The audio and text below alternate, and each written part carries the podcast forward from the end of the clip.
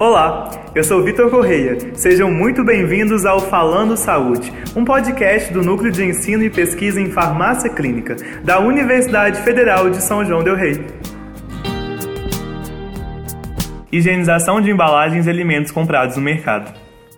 Ainda não se sabe se o novo coronavírus pode ou não ser transmitido por meio de alimentos.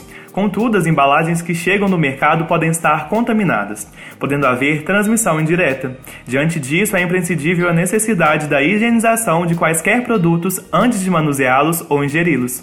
Você sabe como realizar essa higienização? Fique atento às nossas dicas baseadas nas atualizações dos especialistas.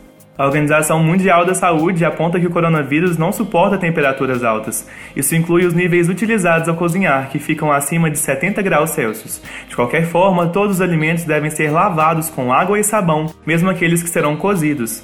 As frutas e verduras, como maçã, uva, couve e alface, devem ser deixadas de molho. Neste caso, deve-se utilizar cerca de uma colher de sopa de água sanitária em um litro de água durante 15 minutos. Depois é importante enxaguar com água da torneira ou do filtro para guardar na geladeira.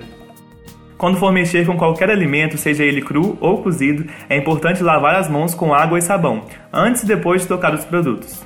Em relação às embalagens dos alimentos, de acordo com a Anvisa, o vírus pode viver por muitas horas em uma superfície, como os recipientes e pacotes dos alimentos comprados no mercado, como bandejas de isopor e sacos plásticos. Para evitar contaminação, algumas medidas simples de higienização devem ser tomadas.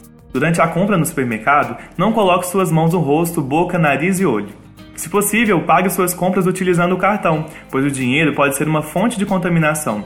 Estudos mostram que o vírus pode permanecer vivo no dinheiro por mais de um dia. Após a compra no supermercado, higienize suas mãos com álcool em gel assim que sair do caixa. Ao chegar em casa, lave as mãos com água e sabão. Ao retirar os alimentos da sacola, é preciso lavar as superfícies das embalagens com água e detergente, ou higienizar com água sanitária diluída. Uma dica é usar um pano com a mistura de um litro de água com uma colher de sopa de água sanitária e limpar as embalagens e bancadas que apoiou os alimentos. Se não for possível lavar por causa do material da embalagem, a limpeza deve ser feita utilizando álcool 70%.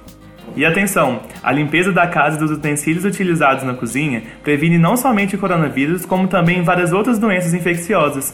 Vamos juntos sair dessa para que possamos voltar à rotina com responsabilidade.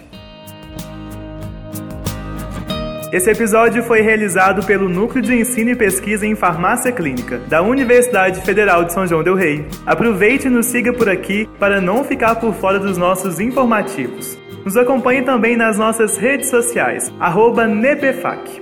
Isso mesmo, até o próximo Falando Saúde. Esperamos por você!